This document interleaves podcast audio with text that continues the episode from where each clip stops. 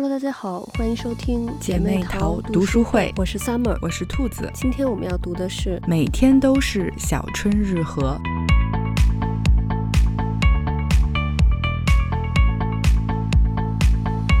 这本书呢，是我们上上周读过的那个《明天也是小春日和》的续集。嗯，他是在上一本书的四年之后，然后同一组人去采访的这个爷爷和奶奶，嗯，看看他们这个四年之后的这个生活是怎么样的。嗯，对，这一本书和那个明天也是小春日和是同一个出版社出版的，所以它是嗯同一组人。然后上一本书是四年之前爷爷奶奶的生活，嗯，然后这一本是四年之后，嗯，带我们大家看了看爷爷奶奶的生活有哪些变化和不变的地方，嗯。嗯，所以这本书其实也延续了上一本书的那个风格，嗯，没错。这本书里头，我觉得很大的一个特点是有很多菜谱，嗯，对，是不是？比上一本书好像菜谱又更多了，对，然后彩图也更多了，嗯。嗯，所以我就感觉看这本书，同时也可以学着做菜，嗯，有很多菜谱。尤其是它又加上了这个图片，就看着非常的诱人。没错，没错。嗯，然后因为奶奶说她自己做菜是比较凭感觉的，嗯，所以我们也可以根据自己的需求和自己的一些想法，可以嗯在奶奶的这个食谱上，嗯做出自己的这个食谱来。嗯，我觉得还是挺有挺有意思的。它有有一些。有一些食材刚好也是我们现在春天可以用的一些食材，嗯，我觉得还是非常有这个借鉴意义的，就正好可以照着它做，因为奶奶做的还是非常，就是它步骤写的还挺挺细的，嗯，就基本上是可以根据它的这个步骤来做了，嗯，包括可以熬一些那个果酱，像草莓快要快要过季了，对，嗯，但是现在还是可以买草莓，就是熬一点草莓酱，这个这个上面奶奶也有。给我们写怎么做什么的，包括还有一些甜点。嗯，我觉得其实可能很多人就是虽然家里头没有这个菜园果园的，嗯，但是大家有时候可能会去采摘。对，就是你去采摘的时候，其实采摘回来很多水果，你自己吃不完，嗯，我觉得剩下就可以做果酱。嗯，没错没错，是这样的。嗯，然后这个里边有一个小篇章，还专门讲了奶奶来这个冷冻保存菜的一些奥秘、一些方法。嗯嗯，我就觉得这个还挺实用的。嗯，因为像现在国内的疫情还是呃有一点严重。就特别现在是上海嘛，嗯嗯，所以最近大家也都在讨论，就是上海的朋友，比如说怎么买菜呀，然后怎么囤菜啊，因为有的人家里可能因为呃没有来得及呃提前的买菜，所以他这个就是嗯可能过了几天就不够用了，嗯嗯，然后我就从他这个里面看书，就想到了就是我们其实可以学一学他们的这种冷冻保存的方法，嗯嗯，然后。对，然后这样可以延长我们呃使用蔬菜的这个寿命。嗯，这样的话，我觉得在这种特殊时期还是很有借鉴意义的。嗯，所以我觉得大家也可以也可以看看。而且我看最近网上也是有一些公众号在分享，嗯，嗯，就是怎么样来冷冻保存。嗯，包括我还看到有一个公众号推了，是说有一对九零后的夫妻，嗯，就在他们自己自己家的阳台上就种菜了，就种一些小的小的蔬菜。嗯，对，我觉得很多人就是可能觉得要种东西都得想着我得有一片地，嗯，但其实你在你的阳台就能种很多东西。嗯，是，我就看他们介绍，他们还是种了种了一些就是嗯比较好养的，嗯，呃，然后这个成熟的时间也比较快。嗯嗯。呃自己家里可以吃的一些蔬菜水果，对，我就觉得还挺好的。对，嗯，然后是可以，大家可以借鉴。可能我觉得可能就是也是给大家提供了一种方式来想一想，嗯，自己的生活要怎么过，嗯，或者说怎么样能让自己在嗯平稳的度过这一段时间。对，我觉得其实就是疫情可能是让更多人对呃人生和生命有了一个新的。新的思考，嗯，嗯，就是以前大家可能会觉得这样做是挺麻烦的一个事情的，嗯，就是自己要要动手呀，要弄，然后可能还要就是施肥呀，嗯，然后消虫什么的，没错，就觉得这个事情很麻烦。对，但是但是现在到这种特殊时期再看，可能就会感受到这种大自然对我们的馈赠，嗯、但这样的馈赠是需要我们首先先付出努力和劳动的，嗯、你肯定不可能是白白得来的。嗯、所以我觉得能让我们大家嗯体会到这一点，就是你需要先有心心情的这种耕种和付出，嗯、你才能得到这种大自然的馈赠，嗯、也是让我们对。大自然和对生命更有敬畏感，我觉得，嗯嗯，没错没错，我觉得其实就是，当然我们之前都知道，可能就是这个食物冷冻，嗯，它有很多的这个营养物质会流失掉，嗯，对。然后，但是就是我觉得在特殊时期，确实还是需要学习一下这个食物冷冻法。我看好像这个爷爷奶奶他们也是专门。呃，看了一本书还是什么，就是讲食物冷冻法的。然后之后他们也开始就是实行的这个把这个食物冷冻的这个方法。嗯、而且我觉得就是不光是现在，因为现在这个俄乌战争在打嘛，嗯，那这个乌克兰其实是很大的一个小麦出口国。嗯，但现在是呃春天嘛，春天其实是播种的时候，嗯、到秋天是收获。但是因为现在。呃，战争，所以很多地方它其实这个种子是没没办法进行这个播种的这个动作的。嗯、那它现在播不了种，到今年秋天它收获就会成为很大的一个问题。嗯、它没有东西可以收。嗯、所以我觉得其实到秋天的时候，这个整个全世界的这个粮食有可能会是一个问题。所以大家，我觉得还是就是最近。还是要囤一些东西的。嗯，是，就是包括像嗯、呃、爷爷奶奶他们也是因为当年经历过战争和自然灾害，嗯，所以呢，他们是比较有这个呃，就是这种。这种意识就是觉得、嗯、危机意识、嗯，家里一定要有足够的，对，要有足够的这个粮食。嗯、所以奶奶一般都是一次性订购两个月的这个量。当然，我觉得这个量对于我们来说有又有点多了。对，嗯，但是我觉得对，咱们可以借鉴一下他的这种形式。对，因为他们那边去超市什么的很困难。对对对，不像咱们这边就是菜市场啊、超市什么的，就是很普遍。嗯、都很方便。但他们住在一个就是很远的一个地方。嗯、对。但是我们可以从中借鉴的，就是比如说我们常用的一些日用必需品，我们可以、嗯、呃囤一些。比如说我这一瓶的调料开了，然后又是常用的，那嗯，我就赶紧再补一瓶，在家里备着。嗯，对，对，因为我觉得尤其是在现在这种疫情特殊的情况下，嗯，我觉得有一些准备还是没有问题的。就是当然肯定不用大面积的囤货，我觉得就是一些日用的必需品。比如说像那个纸啊，嗯、像这些调料呀，然后一些主食米啊、面啊这些，我觉得嗯、呃、还是可以嗯在家里稍微多准备一份的，以防一些突发的情况。嗯，对，包括还有像奶奶。说的一些对一些冷冻的保存方法，我觉得我们比如说买了一些肉啊，嗯、或者是蔬菜买多了，嗯、呃，然后简单的处理一下，嗯，都是可以冷冻保存起来的。嗯我觉得这个也是大家可以借鉴的。嗯，我觉得他这一点很好，就是因为现在很多咱们的那个上班族，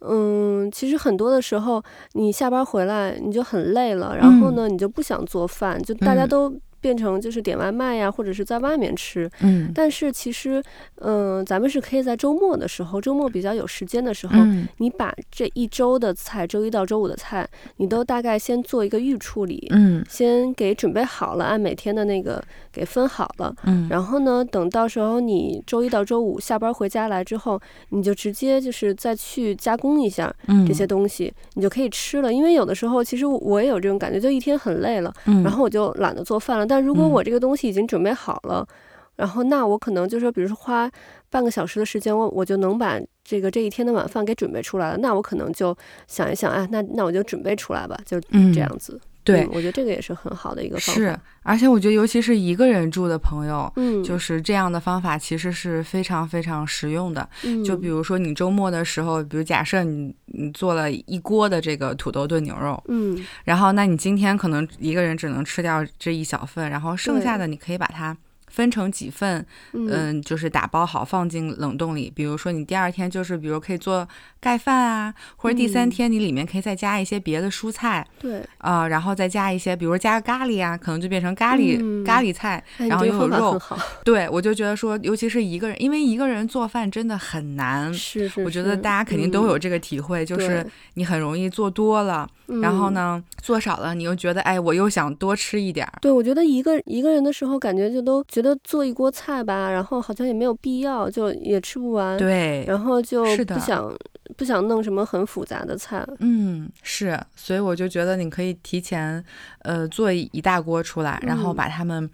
分成份儿，然后每一天就可以再加一些别的东西进去。嗯，嗯，这样的话就是你回来做也很方便。对，然后呢，你又可以多吃几种元素的这个菜。嗯嗯，对，没错。因为确实是有时候下班回家之后，就是就是很想休息，就是不是很想动了。对对对。所以这样提前做好，然后稍微热一下就还行。嗯，对，没错。嗯，而且我觉得就是在家自己做饭这件事儿，你比如说今天你觉得懒了，然后不想做了，然后你点了外卖，然后就慢慢的，然后你就会越来越懒，就可能每天都想点外卖。对对。因为我之前就是之前可能我们呃一周在家能吃三次，就可能一半的时间吧，然后可能一半的时间是点外卖什么的。然后，但是我们这边自从之前封城的时候，就是我们这边呃最严的时候封城是就是所有餐馆也都不开了嘛。那个是就四级的时候，然后三级的时候呢就变成餐馆可以外卖。嗯。但是其实就虽然能外卖了，但是就是也没有那么常点外卖了。反正就是自从那一次封城，然后呢，我就是慢慢的我的厨艺也练 也练出来了。嗯、然后呢，而且也会觉得，就说其实自己在家做饭也没有想象中的那么困难。嗯、而且慢慢习惯了自己在家做的饭，嗯、反而就是像现在我们一家人就是吃外面的饭，吃完之后感觉没有自己家里做的饭吃完那么舒服的那个感觉。嗯，所以我觉得真的自己在家做饭真的是就是你。其实坚持坚持下来，你可能就是像我们现在一周可能点一次两次外卖，嗯，然后呢，其他可能五天都是嗯、呃、自己在家做饭吃，嗯、其实是比外面要吃的健康的多，而且吃起来也更舒服。对，是这样的，就是像爷爷奶奶一开篇也说，因为呃，就是这中间爷爷有有住过一次院，他再回来的时候就。嗯不能吃盐嗯盐很多的东西，它、嗯、就要少盐。嗯、然后就是我们家也是这种少油少盐的，所以你在外面吃中餐的时候，嗯，你就会吃完明显感觉口渴，就是因为它放的调料要更重一些。嗯、然后所以就是我也是觉得就是嗯就觉得在家里自己做菜呢是。会更健康一些的，就是油啊、盐啊，对，包括我们家是不放鸡精这些东西的，嗯、对。然后所以就是会更健康一些，嗯、所以我每次一出去吃中餐，就是吃完就会觉得口渴，就是要喝很多很多水。对，我觉得这就是因为在家里做菜，嗯，自己做的多一些，你的味觉会变得更敏锐了，锐，嗯、你就会感觉到它东里面添加了那些东西，嗯。所以我觉得自己在家做菜也挺好。然后我就记得我就是二零年疫情刚开始的时候，嗯、因为都不上班，那会儿还在居家的时候，嗯，然后我就要每天就会每天想明天要吃什么，然后呃那会儿的手账本上每一天就会多出了一个明天要吃什么，然后早早饭是什么，中饭是什么，然后晚饭是什么，就有一个、嗯、自己有一个菜单儿。对，然后就可逗了，所以我觉得这个其实也也挺有意思的，也是一种、嗯、也是一种乐趣，就是自己动手的乐趣。对对对，没错。我真的其实我觉得是，就像你刚才说的，看了这个这几本书之后，然后我就我们家的饮食的那个方式吧，然后就有改变。以前我是可能，嗯、呃，因为我们家现在就两大两小嘛，然后以前可能我是。嗯嗯，晚饭可能是炒三个菜什么的，但是有的时候呢，其实每天你可能有有的时候就很饿，有的时候就不是那么饿，每天你的那个饥饿度不一样嘛。然后有的时候呢，就这个吃完了，这个菜吃完了，大家还没够。然后有的时候呢，可能就是炒完之后，然后又吃不了，因为我又不喜欢剩菜嘛。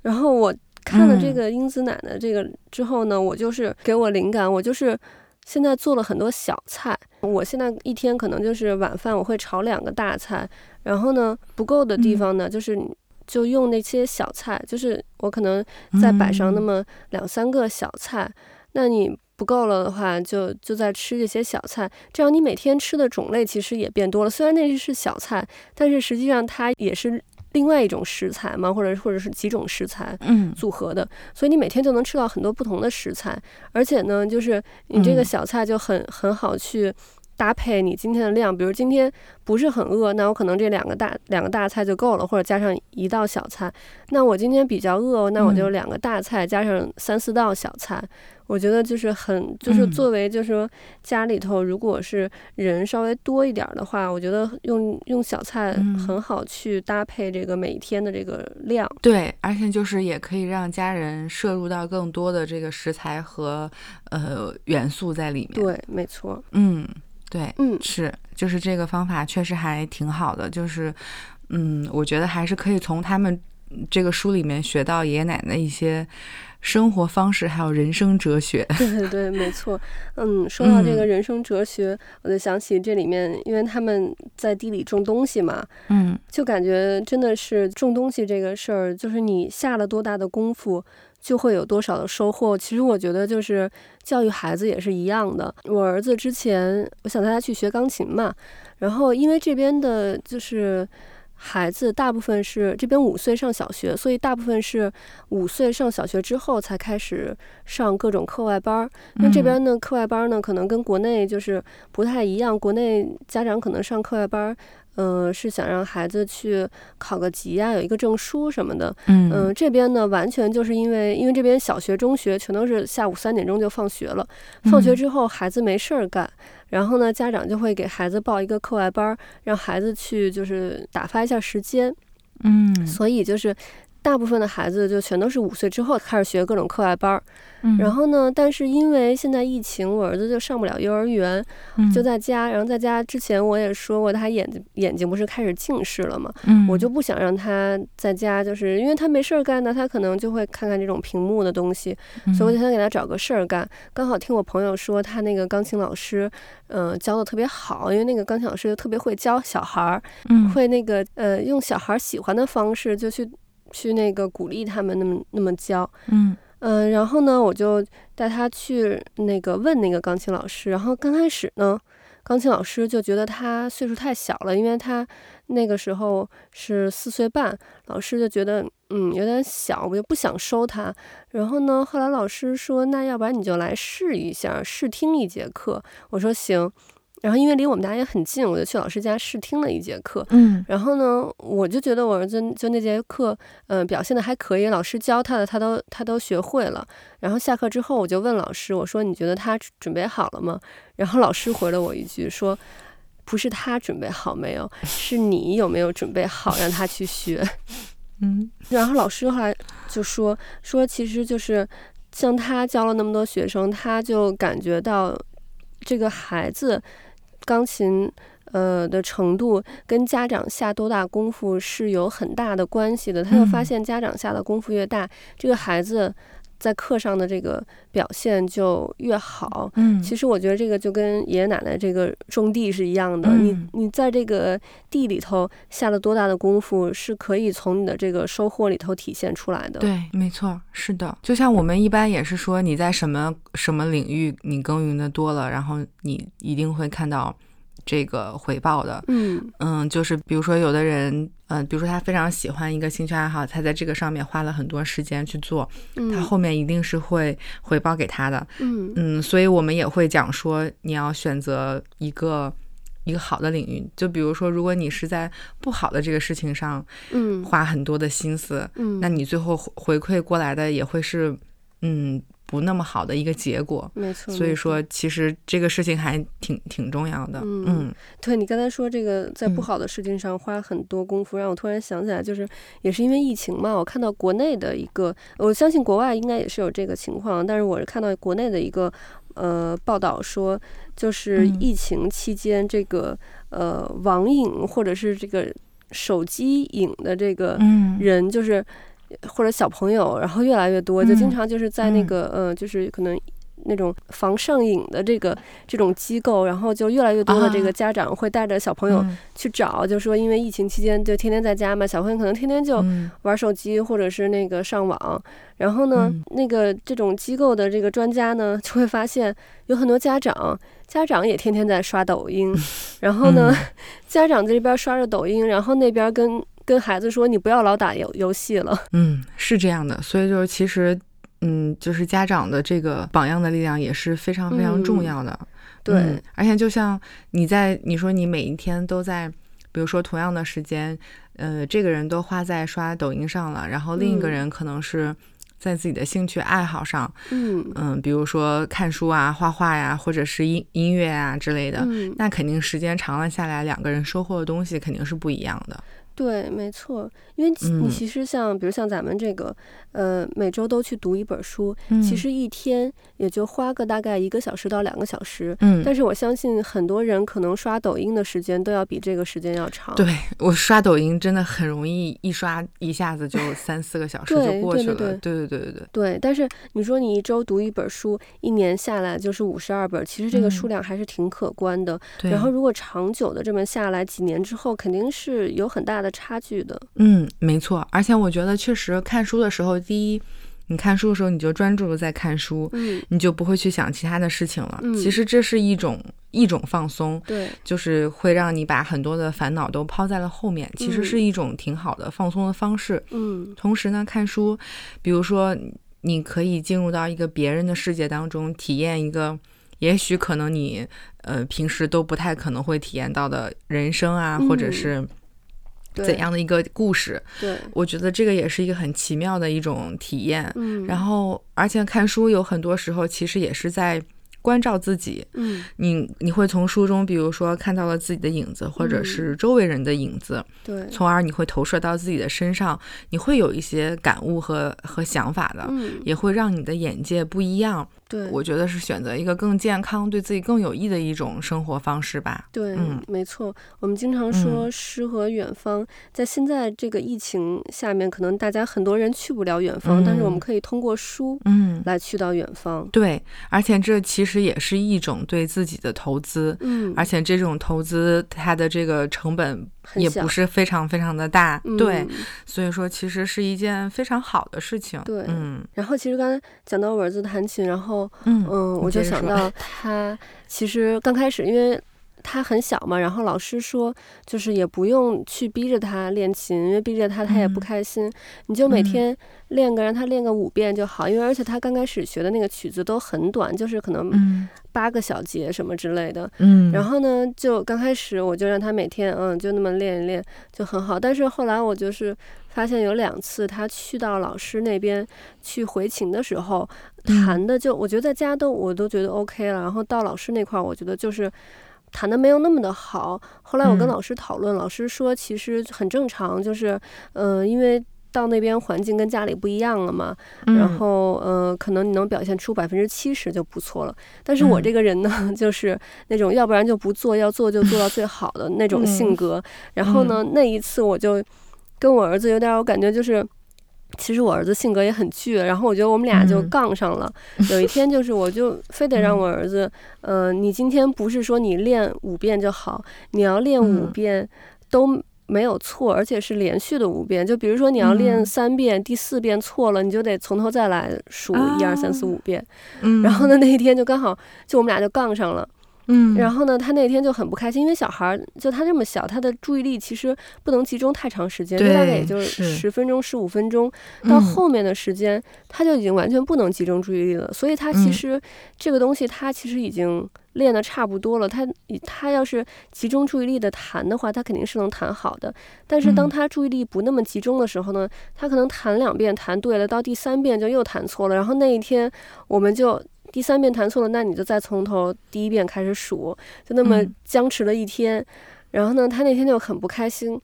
但是呢，就是那一周回去找老师回琴的时候，因为他那一礼拜确实练了很多嘛，然后效果就很好，嗯、老师也都表扬他，嗯，他就很开心。然后呢，因为那一次之后，我自己就是也有反思了一下自己，我就觉得，嗯，还是不要逼他了。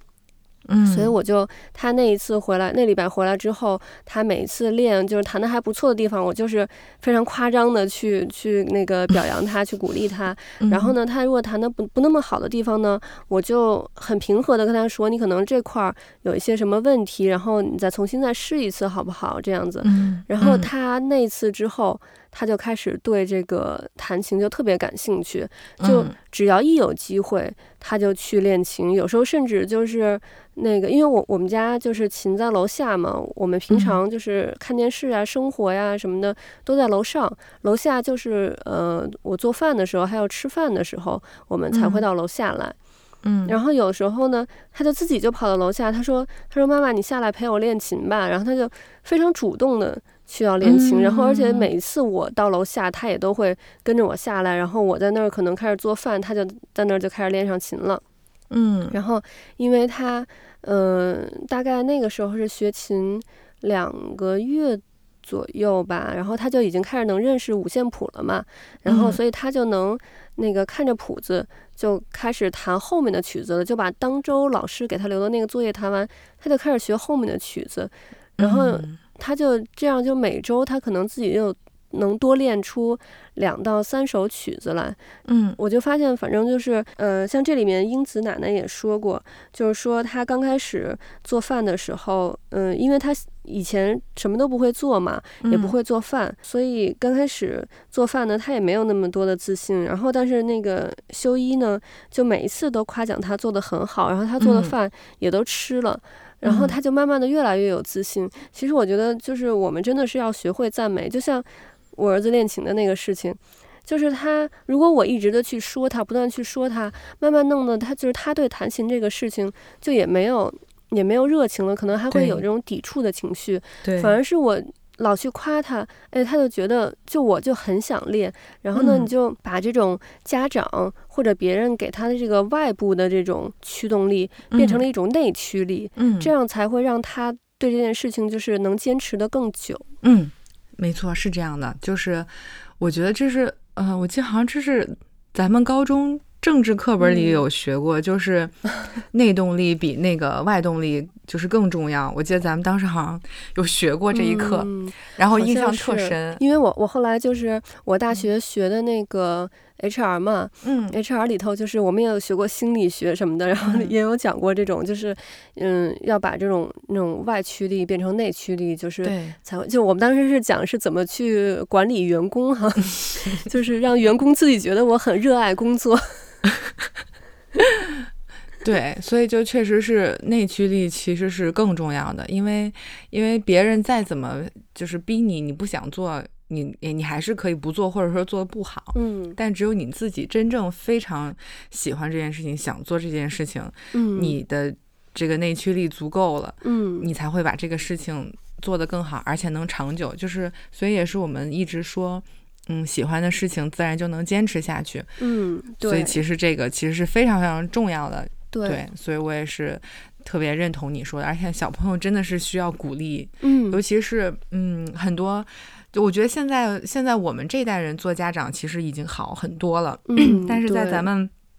咱们父母那一辈，就是大家会说这种中国式教育是喜欢嗯批判式的教育，就是、嗯、就是家长都会先批评你，或者会让你先检讨一下自己有没有什么做得不好的地方。嗯、对，但这其实是一个需要需要改变的一个理念，就是小朋友是需要鼓励的，是就是我们需要站在他们的视角来看到他们的。进步，看到他们的世界，而不是用成人的标准去评判小朋友的这个标准。嗯嗯，就像就像你刚才说，就是小朋友他其实在这个年龄段，他的集中注意力大概也只有十到十五分钟。嗯，那所以说超过了这个时间，他他有一些其他的举动，其实是很正常的。但是你如果用成人的标准去要求他，你就会觉得他做的不好。嗯嗯，所以这也我觉得也是，就是嗯，家长们也是需要。在跟孩子相处的时候，可能要改变一下自己的这种呃相处方式，不能用成人的这种模式来对待小朋友。嗯，对，没错。嗯，你像我儿子，我之前给他报过一个嗯、呃、体能课，嗯、那个时候是他大概四岁的时候，他嗯，我记得他是刚刚四岁。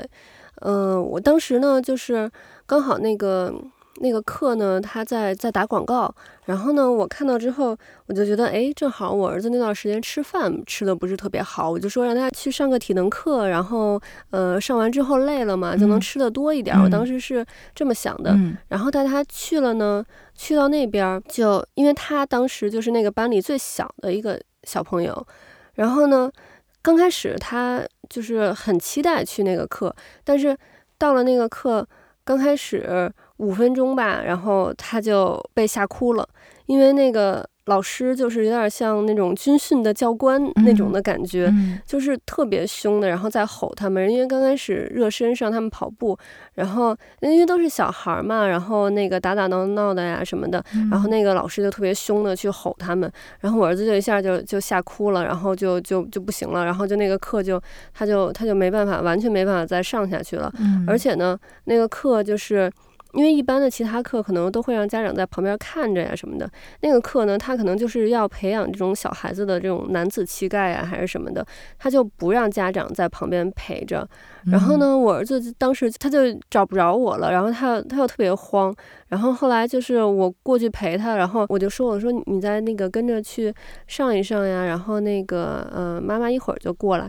然后他就完全就是不想去上，然后他又特别怕我走了不再回来，然后反正就特别的嗯特别的这个焦虑。嗯。然后呢，我当时就想着，那就算了，就别上这个课了。然后我就去跟那个就那个机构，然后就商量这个，嗯，就后面的怎么办。然后呢，这个这个机构就就说说不行啊，说你这个那个小孩儿，你不能老让他跟着你啊。说尤其是小男孩儿，他不能一辈子跟着你。嗯，其实我就觉得，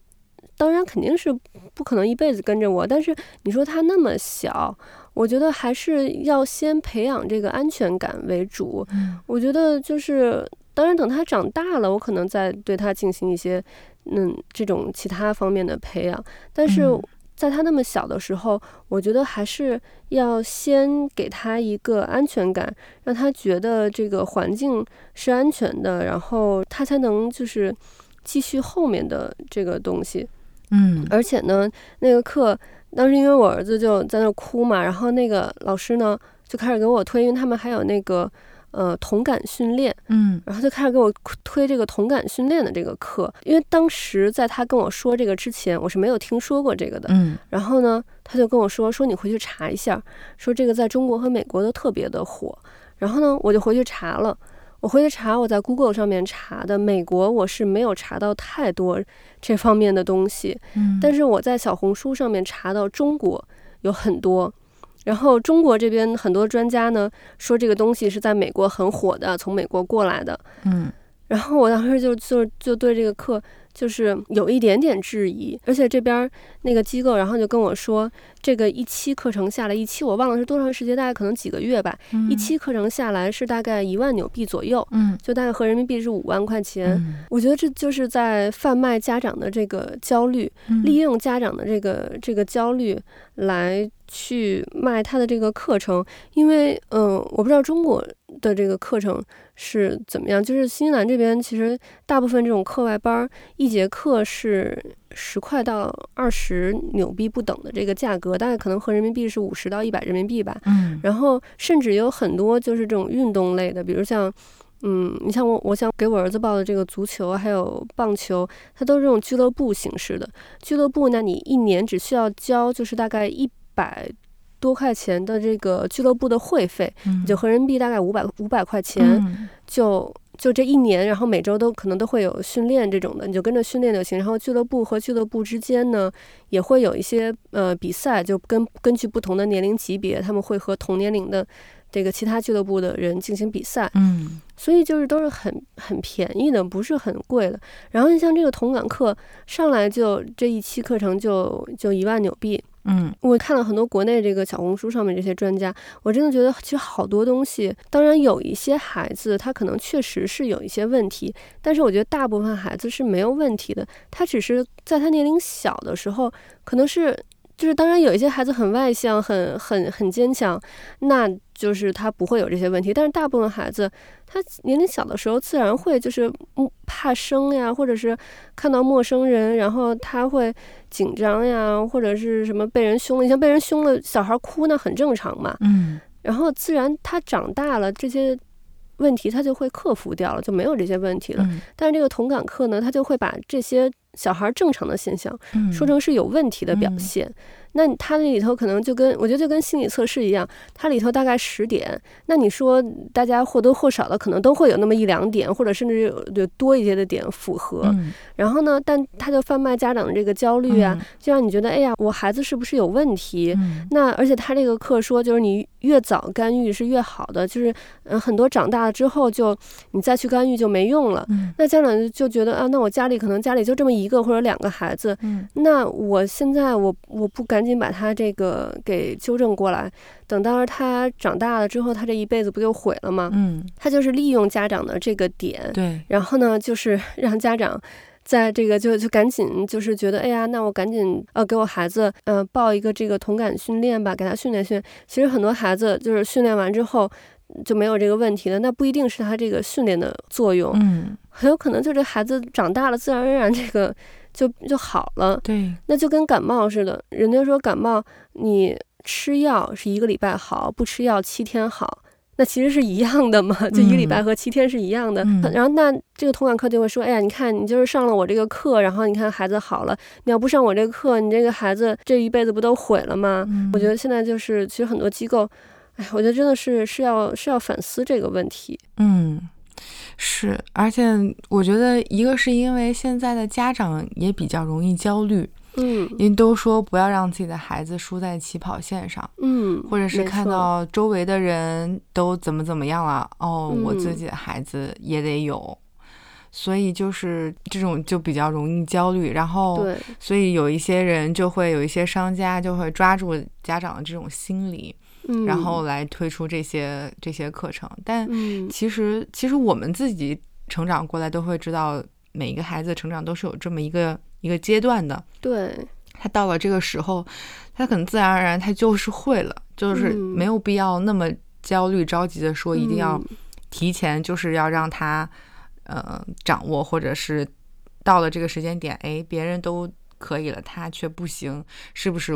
就是有问题？所以我觉得其实家长应该更多的花一些心思来。陪伴自己的孩子，然后了解自己的孩子，要对自己的孩子有信心。对，你就可以选择出更适合自己孩子的方式，嗯、因为可能也许，呃，大家说的那些方式也很好，但并不一定适合你的孩子。所以说，其实你还是要更多的去了解和陪伴孩子，你才能知道你自己孩子的这个特点在哪，嗯、还是要顺势而为。我觉得这个真的很重要，所以。嗯，有一些有一些课，我觉得家长也是要要甄别一下，就是不用 看到什么就是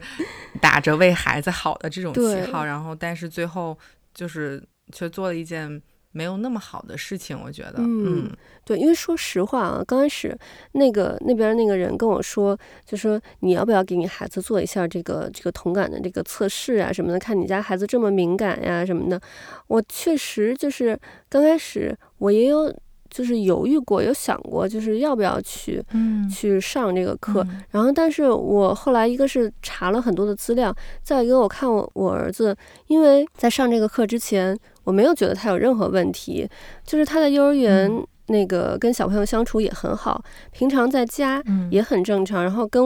就是朋友，就我们的朋友啊什么之间也很也很就也很正常，然后包括他在外面碰见陌生人也会都主动跟陌生人打招呼，因为在这边就是大家在路上碰见就是都会打个招呼那种的嘛，他都都很主动的去跟别人打招呼，我没有觉得他有任何问题，只有上了这个课之后，然后。这个那边老师跟我说，说了这个问题，然后我才想到他会不会是有这方面问题。但是呢，我之后就在那次事情之后的一个礼拜，我又给他报了一个乐高课，因为他平常特别喜欢玩乐高。然后，呃，那个乐高课呢，他就是每一学期都有一个主题，然后每一。次课，然后在那个大主题下，然后也有一个小主题，老师就会就那个主题，然后给他们就是讲一些关于那个主题的一些知识，然后带着他们去拼那个相应的乐高。嗯，然后呢，我给他报那个乐高课，他就上的很开心，然后和老师啊和小朋友相处的都很正常，很好。嗯，那我觉得他应该就是没有问题。嗯，我觉得就他并不是像那边那个同感课那边那个老师说的，他可能。会有一些什么这方面或那方面的问题，你包括像我，像我现在我也没有看出他有任何问题，所以我觉得真的有时候家长就是肯定就是所有人第一时间，像我也是，就是会焦虑一下，但是之后我觉得我们要就是冷静下来，对，好好的去思考一下。嗯，是的，没错。而且我觉得老师对于小朋友来说是非常重要的。就他如果很喜欢这个老师，嗯、然后这个老师教的很好，那其实，对嗯，对孩子来说是一件非常好的事情。但是如果一个老师就是总是说你你这个孩子不好有问题，我觉得，嗯，其实是不利于孩子的这种身心成长的。嗯，对，没错。因为你像就是我们这边的。幼儿园，我们上幼儿园之前，嗯、呃，都会去幼儿园参观，然后孩子也可以去幼儿园去试。嗯，嗯，你像，反正我当时给我儿子报幼儿园之前，我应该参观了得有将近十家的幼儿园，就是把我们这附近所有的幼儿园都参观了，哦、了因为我这边幼儿园也很多，嗯，就都参观了一遍。然后之后找出一家我觉得最适合他的幼儿园，然后他自己试完之后也很喜欢的一家。嗯。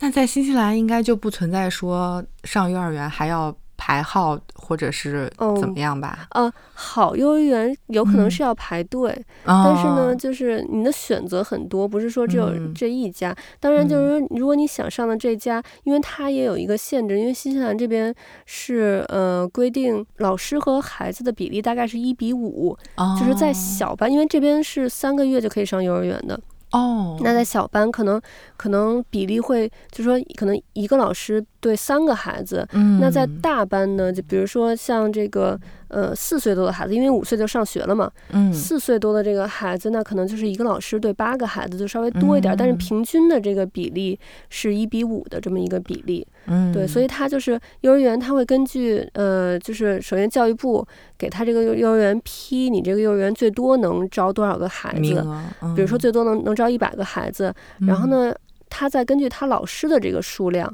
来看。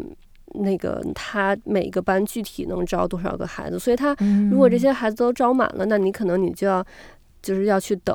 但是如果没满的话，嗯、那你当然就那个你就可以直接上。嗯，明白。那你为了他上幼儿园，其实也是做了不少功课了。对，没错。因为我觉得其实我。是比较容易焦虑的这么 这么一个人，然后就是为他上幼儿园上学，我也做了很多功课。但是我、嗯、我是属于就比较学术派的那种，我会去查很多各种。对对对，要查 不同的资料，然后最后来得出这么自己的一个结论。嗯、其实就像我觉得，就像上一本书那个《积存时间的生活》里头，那个英子奶奶也说过，嗯、就是不能人云亦云，你要有自己的想法。嗯、就是你不能说别人说，比如别人说这家幼儿园好，或者那家幼儿园不好，那他为什么好，为什么不好？我觉得你都要就是说自己去去查资料，然后自己去包括让孩子去试。而且像这边幼儿园，就是也会有不同的。呃，教育理念，嗯，比如说有蒙氏的，还有一个就还有别的，就是说那种教育理念，嗯，包括像学校也是，学校公校、私校，然后有不同的那个教育体系。像我之前应该是第一期还是第几期讲过，就是有新西兰本地的体系，嗯，还有那个 Cambridge 英国的体系，嗯，然后还有 IB 是那个联合国的体系，嗯，就是你我都会去。查各种各样的资料，然后去做研究，然后最后考虑到底哪一个是最适合我们的。嗯，是，确实就是一定要选择一个适合自己孩子的。嗯，这个真的是很重要。嗯，对，是这样的。嗯，所以，哎，做父母的也是要要花不少心思。对，嗯，是。OK，那我们今天的节目就到这里了，我们下期再见，拜拜，拜拜。